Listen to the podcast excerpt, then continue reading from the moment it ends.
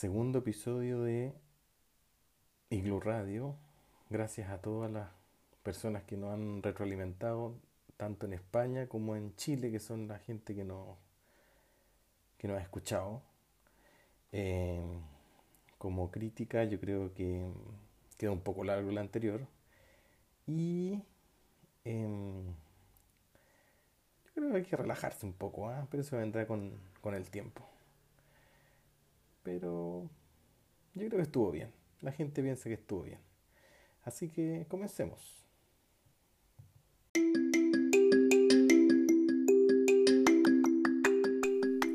Y en el capítulo anterior, coronavirus, incertidumbre, miedo. En eso quedamos, cuando los acontecimientos llegaban a nosotros. ¿Qué hacemos con esos acontecimientos? ¿Qué vendrá en el capítulo de hoy? No te pierdas el segundo capítulo de Igloo Radio. Pero antes, escucha esto.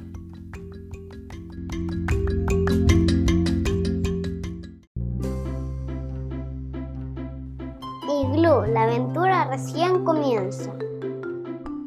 Una novela infantil sobre diversidad, emprendimiento y trabajo en equipo.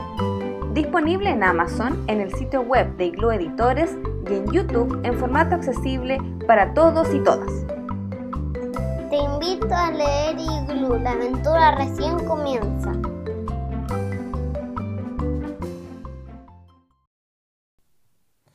Yo no sé en qué época de tu vida estás ahora, pero como decíamos en el episodio pasado, esto puede pasarnos a cualquiera. Una separación, un cambio de trabajo, la cesantía, un virus, etc. Pueden haber muchas causas para un estado de incertidumbre asociado al miedo.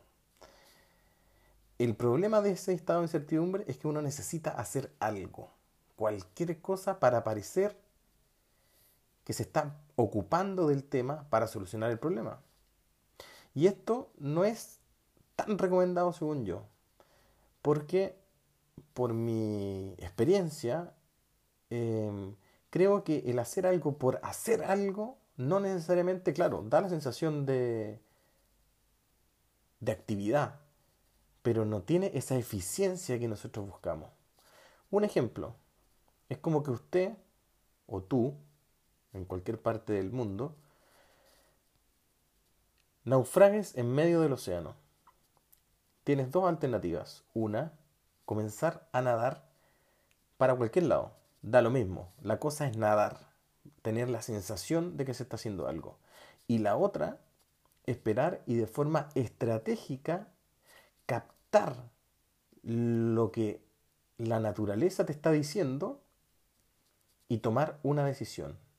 Por ejemplo, esperar donde sale el sol o, o donde están las nubes, para dónde va el viento, y de ahí tomar una decisión informada. Que, ojo, no sé si sea buena o mala, pero por lo menos es una decisión informada.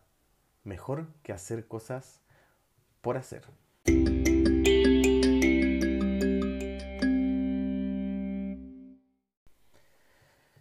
Por ejemplo, yo cuando quedé ciego a los 17 años, en realidad no estaba ni... Estaba en el último año del colegio y no sabía qué estudiar porque en realidad nunca supe qué estudiar. Era un alumno que leía bastante regular en todo, no era ni bueno para todo ni malo para todo. Tenía algunas cositas, alguna cosa, pero un alumno bien mediocre. La cuestión es que en ese tiempo como les contaba yo en el capítulo anterior, claro, tenía algunos indicadores de depresión y mi mamá me, me mandó al, al, psicólogo. Y ahí descubrí mi futuro. No porque yo haya sabido algo de psicología o me interesara particularmente la gente. No fue eso mi, mi historia. Mi historia es que lo encontré justo para mí. Es decir, la vida me estaba diciendo la actividad o el oficio que yo podía ejercer. ¿Y por qué? Porque en realidad uno iba al psicólogo, el psicólogo te hacía un par de preguntas, uno contestaba y después cobraba muy bien por eso. Y más encima, no se movía de su escritorio. Eso era para mí. Y además, yo en mi, en mi mente loquita dije, yo tengo una oportunidad, un valor agregado a esto. ¿Cuál era? Era como un pseudo cura.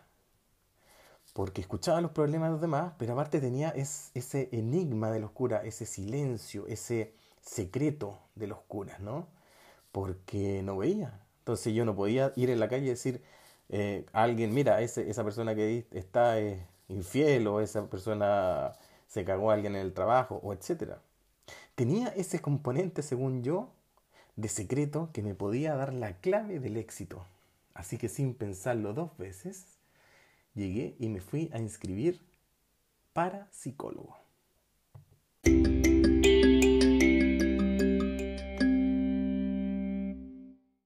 Y ahí, figura, figuraba yo, perdón, Chile, año 1992. Fui a las universidades tradicionales de, de mi ciudad Viña del Mar, Valparaíso, para inscribirme en psicología y me dijeron que no, porque nadie nunca en Chile había estudiado psicología siendo ciego. Habían psicólogos ciegos, había gente que había estudiado psicología y había quedado ciego en el camino, pero nunca había nadie hecho la carrera completa. Entonces ellos creían que no, que yo no me le iba a poder tampoco. Entonces fui a hacer una rehabilitación donde enseñaron orientación y movilidad, braille, etcétera, etcétera, etcétera. Y volví al otro año y me volvieron a decir que no. ¿Por qué? Solamente porque era ciego. Era la primera vez que yo me estaba enfrentando a una discriminación solamente por una condición física. Y fue terrible, pero yo quería ser psicólogo, ya estaba en mi mente ser psicólogo. Así que mm, me fui a inscribir a una universidad privada. Y ahí me dijeron, obviamente esto es un negocio, eh, nosotros no vamos a tener nada, no vamos a invertir nada en accesibilidad, pero sí te damos la oportunidad de que tú entres a la carrera y que te vaya como, como te vaya nomás. Y ingresé a psicología en 1993.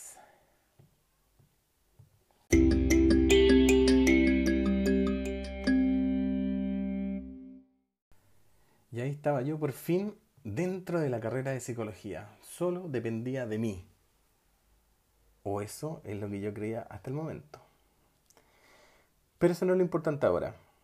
Yo siempre quise, cuando, cuando estudié psicología, separar mi condición física, es decir, mi ceguera, de mis potencialidades intelectuales, de lo que yo podía aprender como psicólogo.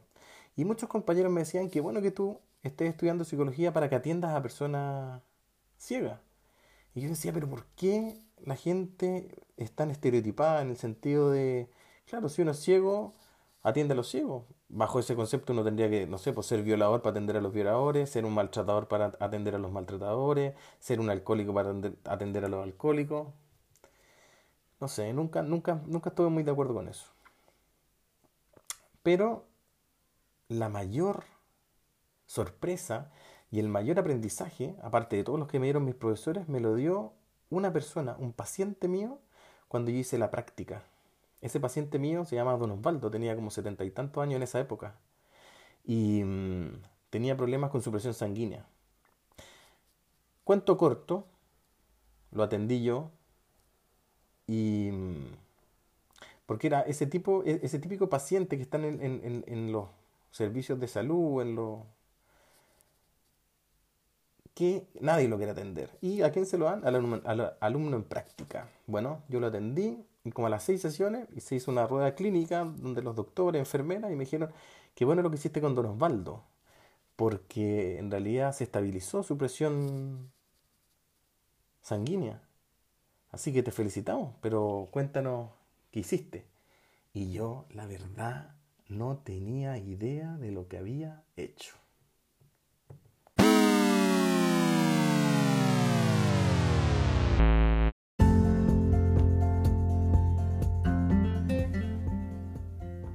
Y así es la vida.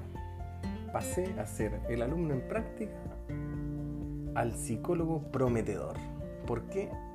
Porque el paciente que nadie había podido sanar, entre comillas, un pendejo, un joven de 26 años había podido hacer algo que nadie había podido. ¿Cómo? Solamente suerte. Esa es la vida. A veces te pone estas cosas. ¿Cuál fue? A la otra semana me encontré con Don Osvaldo en la consulta y le dije, Don Osvaldo, ¿qué pasó? ¿Por qué esta mejoría? Y Don Osvaldo me dijo muy, muy tranquilo, muy fácil, Claudito.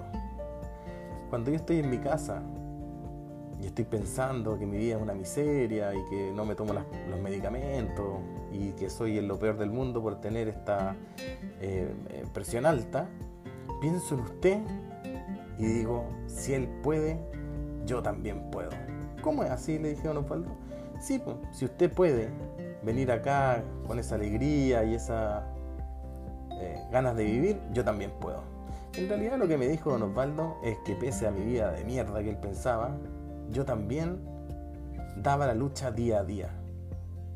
Eso fue lo que él me enseñó. Una persona sin estudios, un paciente, me enseñó a mí lo que yo no había entendido en toda la carrera, que mi ceguera podía ser una fortaleza en mi vida, no una debilidad, sino una fortaleza. Y eso es lo que quiero que entiendan ustedes también. Uno cree muchas veces que la vida de uno está repleta de debilidades y muy poca, poca fortaleza.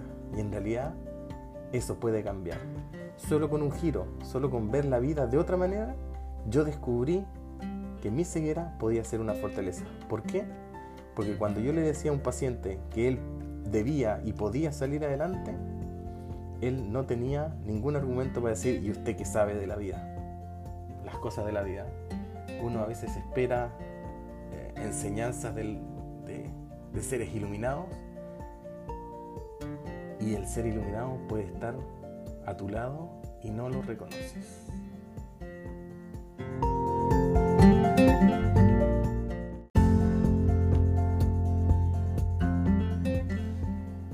Recuerda, final del segundo episodio de Igloo Radio. Si te gustó, únete a nuestras redes sociales. Estamos en Twitter y en Instagram como Igloo Radio. Y nos puedes escuchar en Anchor, Anchor, en realidad se pronuncia, y en Spotify. Hasta la próxima.